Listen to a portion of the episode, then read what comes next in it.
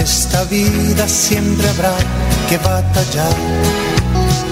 Ya nada es fácil, nos ponemos a pensar. La Iglesia Centro Evangelístico Maranata presenta su programa Una voz de esperanza en medio de un mundo abatido, trayendo salvación y consuelo para tu vida. Con la dirección del pastor Hernando Fonseca. Bienvenidos. Volverá, volverá. Hola a todos, muy buenas tardes. Es un gozo grande saludarles, bendecirles en el nombre del Señor, darles la bienvenida a este su programa, Una voz de esperanza. Saludo a mi amigo André Felipe, quien está en la parte técnica del programa, y a todo el equipo de trabajo de Radio Melodía.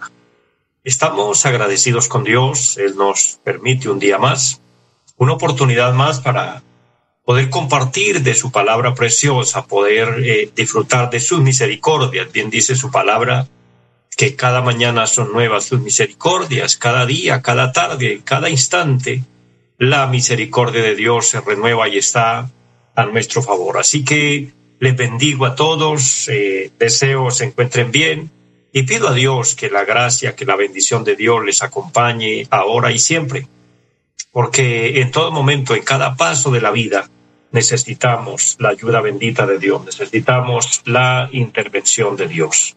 Es para mí un gozo muy grande tener este tiempo y compartirlo con ustedes y compartir de, la, de las bendiciones grandes de nuestro Dios. A la vez, eh, orar a Dios, les invito para que en este momento supliquemos a Dios que nos bendiga y por ende presentemos cada necesidad, cada petición, que Dios es un Dios bueno, es misericordioso y fiel. Y dice su palabra, claman los justos y Jehová los oye y los libra de todas sus angustias. Vamos a leer una porción preciosa de la palabra del Señor y luego vamos a orar a Dios para que la bendición de Dios esté con nosotros, la bendición de Dios nos acompañe y el Espíritu Santo nos ministre y que en todo eh, seamos bendecidos, pero también el nombre de Dios sea glorificado. La carta a los filipenses, el capítulo 1 dice, gracia y paz a vosotros de Dios nuestro Padre y del Señor Jesucristo. Doy gracias a mi Dios siempre que me acuerdo de vosotros, siempre en todas mis oraciones rogando con gozo por todos vosotros, por vuestra comunión en el Evangelio desde el primer día hasta ahora, estando persuadido de esto, que el que comenzó en vosotros la buena obra la perfeccionará hasta el día de Jesucristo. Como me es justo sentir esto de todos vosotros por cuanto os tengo en el corazón y en mis prisiones, y en la defensa y confirmación del Evangelio, todos vosotros sois participantes conmigo de la gracia, porque Dios me es testigo de cómo os amo a todos vosotros con el entrañable amor de Jesucristo.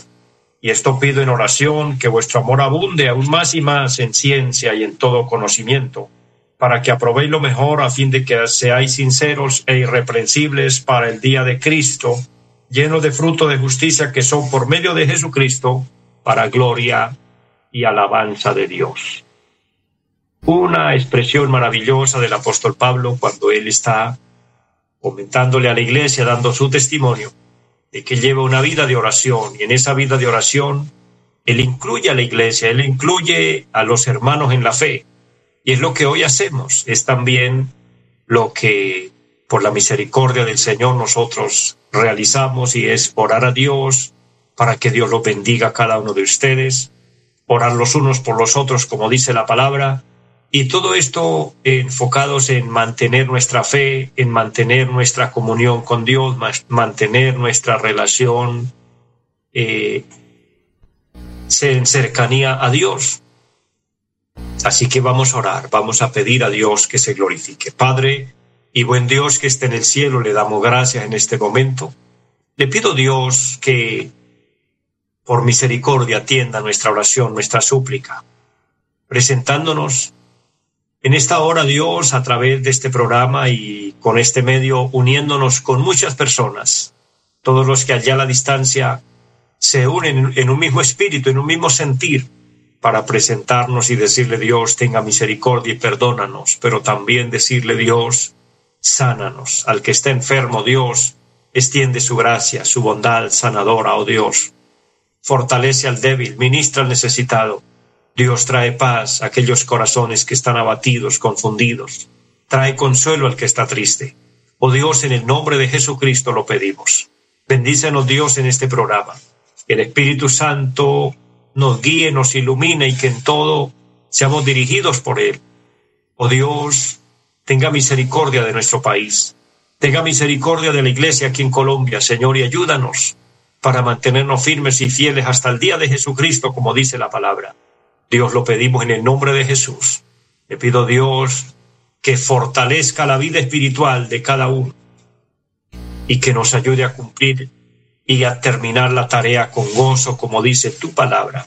En el nombre de Jesucristo. Amén. Amados, estamos confiando en Dios, determinados a seguir firmes, a seguir fieles como leía o leíamos esta palabra y encontramos lo que el Señor nos habla y el apóstol Pablo eh, se enfoca en la iglesia a decirles para que permanezcan firmes, fieles hasta el día de Cristo. El día de Cristo se refiere a la venida de nuestro Señor Jesucristo. Una de las cosas firmes, seguras que debemos tener es que el Señor viene por su iglesia. Él prometió que Él volvería hay muchas profecías. Y estaba mirando un análisis de las profecías cumplidas y hay un 81% de profecías bíblicas totalmente cumplidas. Y si se ha cumplido un margen tan alto, escuche bien, 81% de las profecías bíblicas están cumplidas.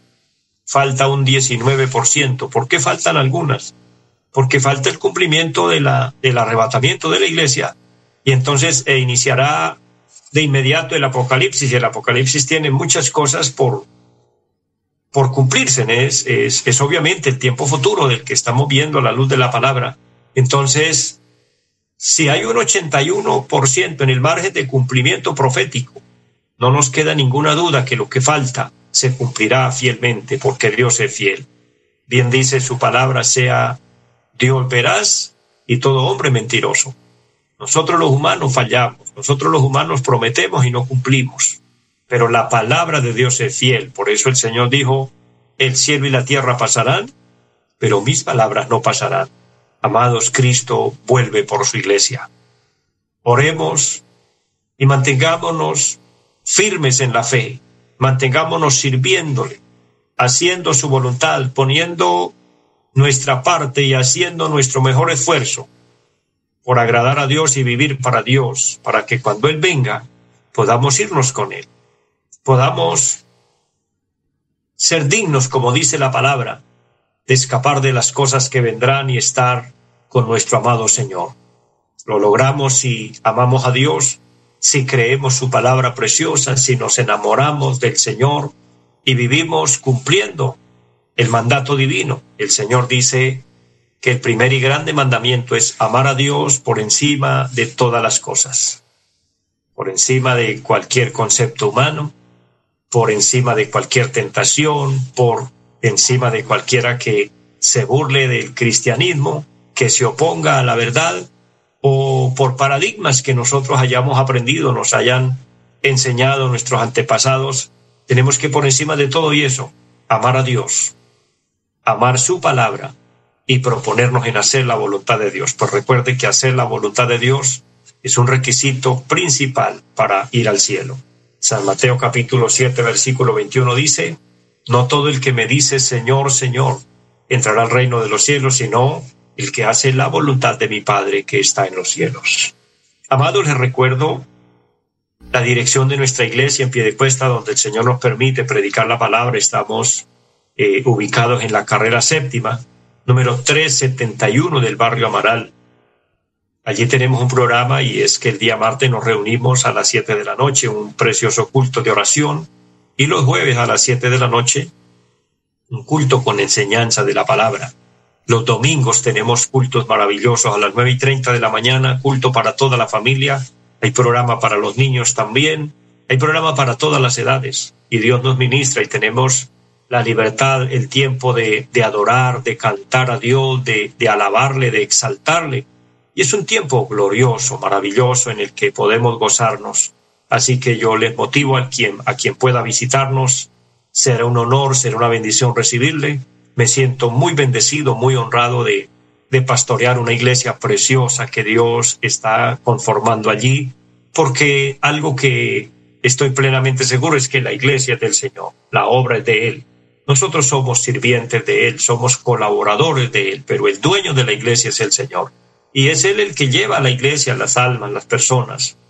Entonces, si usted fuera una de las, de las personas que va a la iglesia, será una bendición que en lo que el Señor nos ha entregado como ministerio, poder ayudarle en su vida espiritual y poder conducirle para que caminemos juntos hacia la eternidad. Me siento también honrado de bendecir a las personas que están siendo alimentados a través de la palabra todos los días con este programa, Una voz de esperanza. Es un gozo grande compartir con ustedes, es un gozo grande estar ahí eh, llevando la palabra todos los días. Pero también recuerden que tenemos nuestra página Cristo Viene Sem. A través del Facebook, a través del YouTube nos puede seguir y allí estamos transmitiendo también nuestros cultos. El día domingo se transmite en vivo, pero durante la semana también eh, se comparte contenido cristiano para que tengamos cómo edificar el alma, cómo fortalecernos y fortalecer nuestra fe, nuestra relación con Dios y vivir para Dios.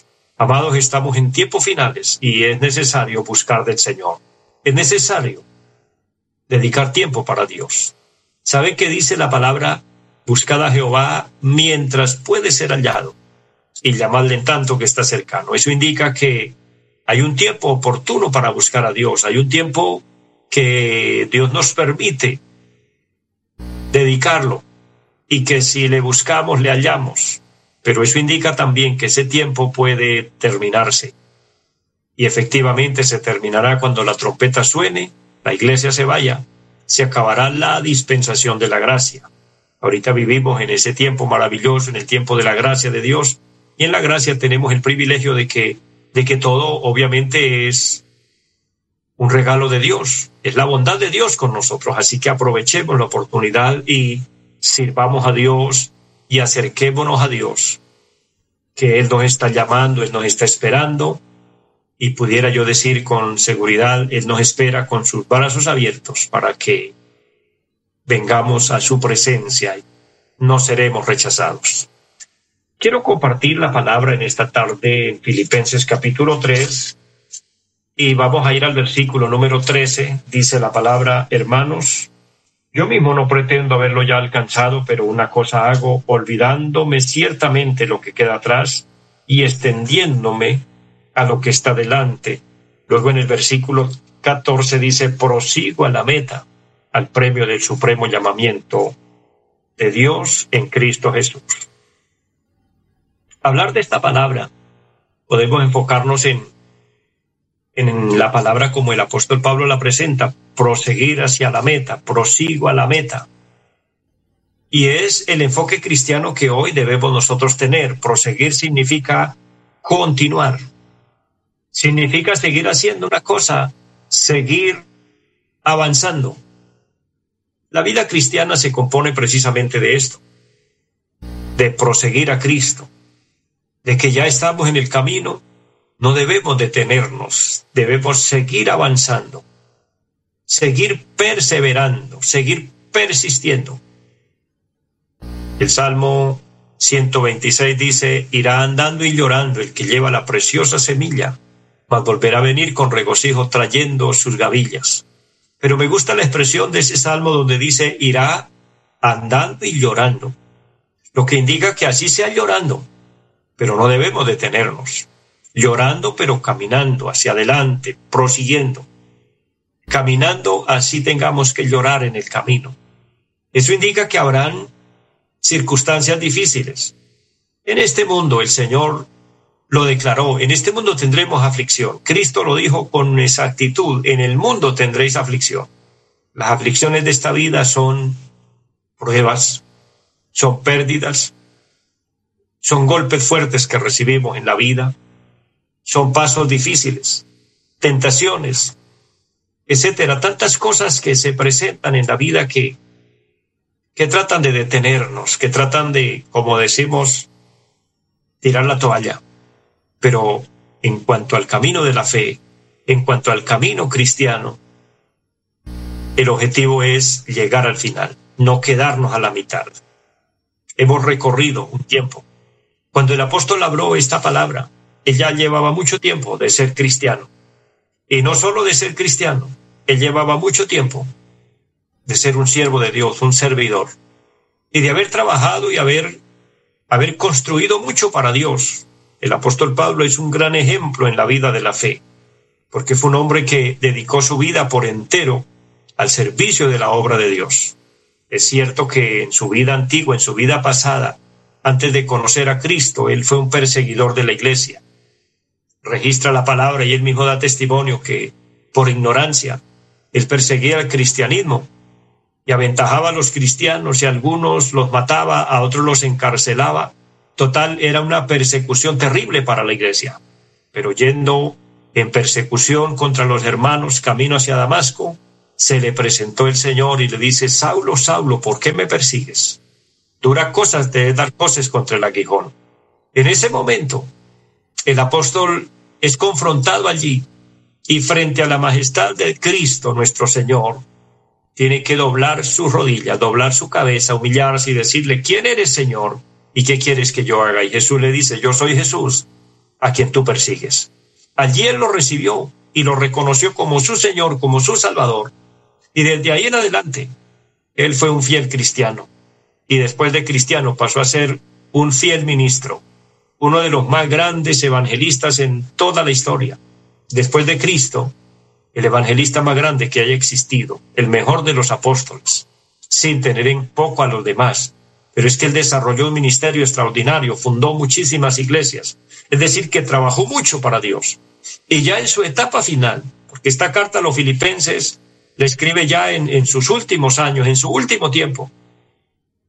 Y todavía bajo esas circunstancias, habiendo trabajado tanto, habiendo hecho tanto, él dijo, hermanos, yo no pretendo haberlo ya alcanzado. Yo mismo no pretendo haberlo hecho todo. En otras palabras, hay trabajo todavía por realizar.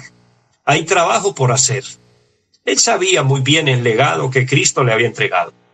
Nuestro Señor nos dejó un ejemplo extraordinario. Él dijo, en tanto que el día dura, hay que trabajar antes que venga la noche cuando ya no es posible hacerlo. El día se refiere a la vida, la noche se refiere a la muerte. Mientras tengamos vida, mientras tengamos salud, mientras podamos abrir nuestros ojos, mientras podamos mover nuestras piernas, nuestros brazos, mientras podamos hacer algo, hagamos algo para el cielo, trabajemos, esforcémonos por hacer algo para la eternidad. Aprovechemos el tiempo que Dios nos da. A veces, mis queridos hermanos, nos esforzamos y trabajamos, sí, pero solo pensando en nosotros, solo buscando nuestro propio beneficio, pero en sentido humano, materialista, solo pensando en lo, en lo terrenal, pero a veces poco se piensa en lo espiritual. Amados, dediquemos tiempo para Dios, dediquemos tiempo para trabajar para el reino de los cielos. Hagamos esfuerzos, si usted lo ha hecho, lo bendigo en el nombre del Señor, pero la palabra es continúa haciéndolo. Si ha trabajado, gloria a Dios, pero hay que seguir trabajando. Hay que terminar la labor. Alguien pueda decir, gloria a Dios, yo estoy sirviendo al Señor y estoy haciendo las cosas bien. Me gozo por eso y lo bendigo. Es una bendición que podamos decir, estoy haciendo algo bien, que significa debo seguir haciéndolo, no debo detenerme. Si hay algo por mejorar, debemos mejorarlo y debemos arreglarlo. A eso se refiere el apóstol cuando dice, hermano, yo mismo no pretendo haberlo ya alcanzado, pero una cosa hago, olvidando lo que queda atrás y extendiéndome a lo que está delante. Mira, lo que falta por venir, lo que falta por recibir, es lo más grande, lo más maravilloso. Puede que todavía nos falte enfrentar pruebas, dificultades, todavía nos falte un, trayecto, un recorrido del camino. Pero tenemos la gran oportunidad, el gran privilegio de seguir y un día recibir la corona de la vida, como dijo el mismo apóstol Pablo. He terminado la carrera, he guardado la fe, he peleado la batalla. Por lo, por lo demás, está reservada la corona de la vida que me dará el juez justo, y no solo a mí, sino a todos los que aman su venida. Y él dice, una cosa hago. ¿Y qué es lo que el apóstol hace para continuar, para poder avanzar? Olvidar ciertamente lo que queda atrás. Amados, todas las adversidades de la vida, todas las pruebas que hayamos enfrentado son parte del pasado y son parte del camino de la vida.